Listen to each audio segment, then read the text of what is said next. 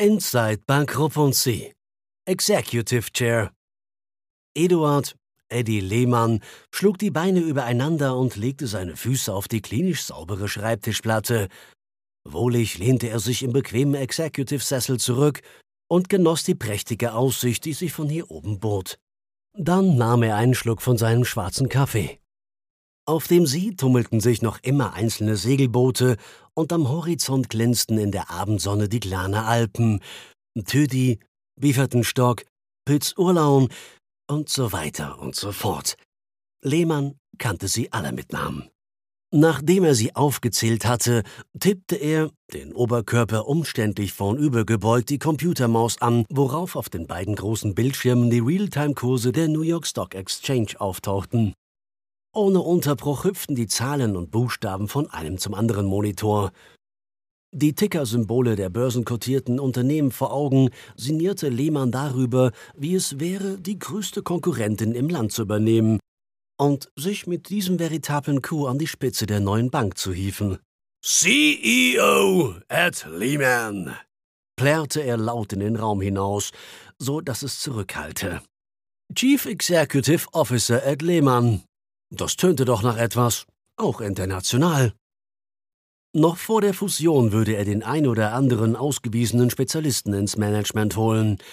Er dachte an Kummer und Conti, auf die beiden langjährigen Kollegen war Verlass. Zudem würden Conti und Kummer ihm hierarchisch nicht gefährlich werden. Dazu hatte weder der eine noch der andere das Format, wenn man die Sache nüchtern betrachtete. Lehmann musste schmunzeln, derweil er mit dem Fuß erneut die Maus antippte. SMP plus 0,03 Prozent, brummelte er. APL 0,2 im Minus. Wegen der größeren Verantwortung würde er gleich zu Beginn einen angemessenen Bonus verlangen. Die Details müsste man noch genauer anschauen. Aber unter 10 Millionen Franken würde er es mit Sicherheit nicht machen. Alleine schon nicht aus Rücksicht auf die anderen Bankenchefs. Lohndumping betreiben, das wollte Lehmann nämlich nicht. Frau Schnieder? rief er, gedanklich noch immer mit den eigenen Zahlen beschäftigt, in Richtung Vorzimmer, ohne dass sich etwas tat. Auch sein zweiter, etwas lauterer Appell blieb ungehört. Zum Kuckuck! Es ist nicht zu glauben!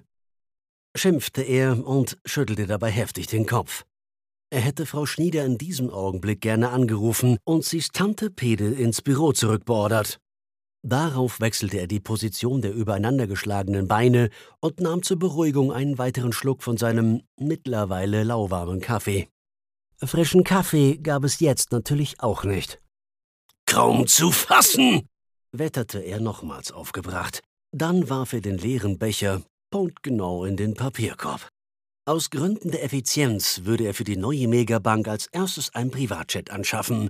Er dachte an einen Gulfstream G450 oder etwas ähnliches. Auf alle Fälle ein komfortables, geräumiges und rassiges Flugzeug, in dem man auch noch ein paar Gäste mitnehmen könnte.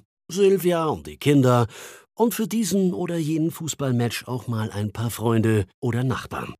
Außerdem brauchte er einen belastbaren Stellvertreter, der während seiner ausgedehnten Geschäftsreisen das Ärgste auffinge, arbeitstechnisch und natürlich auch haftungsmäßig. Er dachte sofort an Sulzer. Benjamin Benny Sulzer, den Leiter der Lohnbuchhaltung. Den mochte er wirklich nicht. Blöder Wichtigtuer, sprach er zu sich selbst, ohne weiter darauf einzugehen. Und auf ein größeres Office mit unverbaubarem Blick auf die Stadt würde er als neuer Firmenchef ebenfalls bestehen. Und auf einen größeren Sessel selbstverständlich auch.